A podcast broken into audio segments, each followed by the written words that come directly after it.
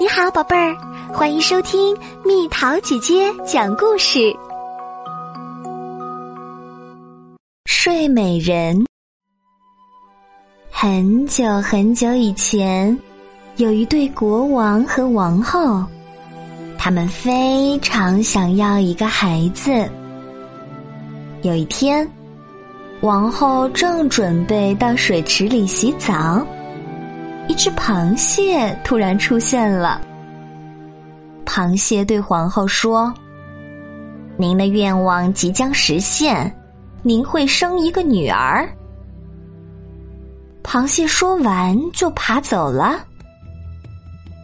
不久以后，王后果然怀孕，生下了一个女孩儿。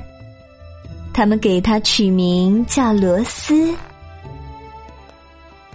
公主的出生让国王非常高兴，他决定举行盛大的庆祝会，邀请王国内的仙子们来做客。王国内一共有十三位仙子，但是国王只有十二个金盘子，因此有一位仙子没有被邀请。当庆祝会接近尾声时，仙子们开始祝福公主。第一位仙子祝福公主拥有世界上最完善的美德。第二位仙子祝福公主拥有世界上最美丽的容貌。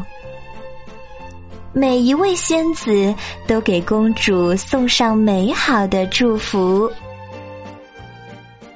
当第十二位仙子正要祝福公主时，第十三位仙子像一阵狂风一样闯入大厅。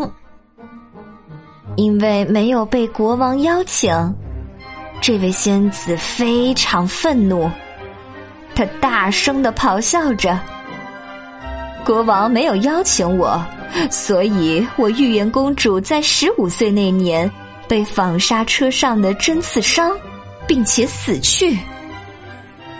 国王和王后听到以后，感到非常害怕。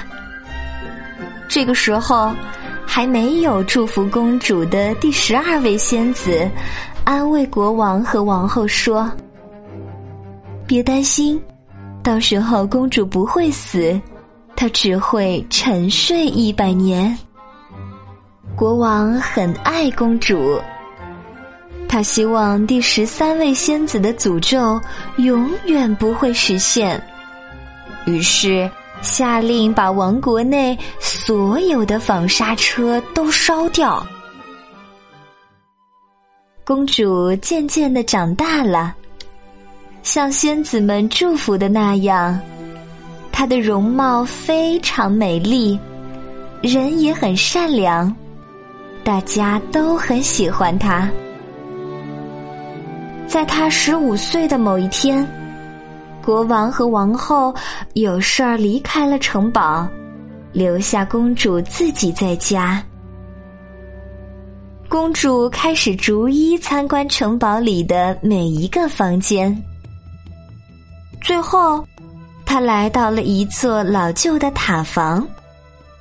有一个狭窄的楼梯直通到塔顶。公主感到非常好奇，于是向塔顶走去。塔顶有一扇小门儿，门上的钥匙孔里插着一把黄色的小钥匙。公主转动钥匙，打开了门儿，发现。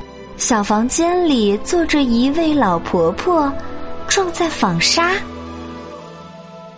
从来没有见过纺纱车的公主被吸引住了。她亲切的问老婆婆：“是否能让她亲手试一试？”公主的手指刚碰到纺纱车，就被上面的针刺伤。马上进入了深深的沉睡中。过了几天，国王和王后回到城堡，发现城堡里所有的人都进入了深深的沉睡中。马在马厩里睡着了，鸽子在屋顶上睡着了，狗在院子里睡着了，就连墙上的昆虫也都睡着了。火炉里的火焰也停止了燃烧，进入了梦乡。正在烧烤的肉也不再发出滋滋声。厨师放开了淘气的厨房男仆，女仆手上正在拔毛的鸡也掉落在地上。大家全都睡着了。过了几年。城堡的四周开始长出荆棘，越长越高。后来，整座城堡几乎都被荆棘覆盖了。邻国的王子们听说美丽的罗斯公主被诅咒后，都试着前往解救。然而，城堡四周的荆棘非常茂密。很多前往搭救的王子都陷在荆棘丛里，无法脱身。这样的情况持续了很多年。一百年过去了，有一天，一位王子来到了这片土地上。有位老人告诉王子。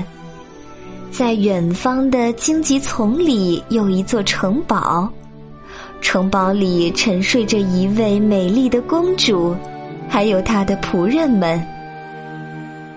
王子听曾祖父说过，许多王子都试着砍断荆棘去解救公主，但他们都失败了。这位王子坚定地说：“我不害怕死亡。”我要披荆斩棘去解救罗斯公主。王子动身前往公主沉睡的城堡。当他到达时，城堡外的荆棘丛竟然开花了，并且自动让出了一条道路。当王子通过这条道路以后，荆棘丛又恢复了原样。王子就这样顺利进入了城堡。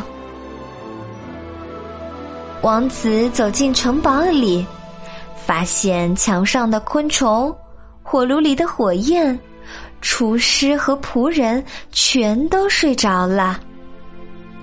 他走进大厅，发现国王和王后坐在椅子上沉睡着，所有的守卫也都睡着了。城堡里面非常安静，王子甚至能够听到自己的呼吸声。最后，王子来到了老旧的塔房，罗斯公主正在塔中沉睡。王子惊讶于罗斯公主的美貌，忍不住俯身亲吻了公主的脸颊。就在亲吻的那一瞬间，公主醒了过来。王子告诉了公主整件事情的经过。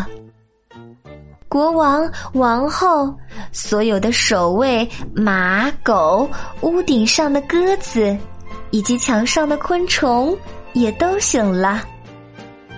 最后，王子和公主在大家的祝福声中结婚了。他们从此过上了幸福快乐的日子。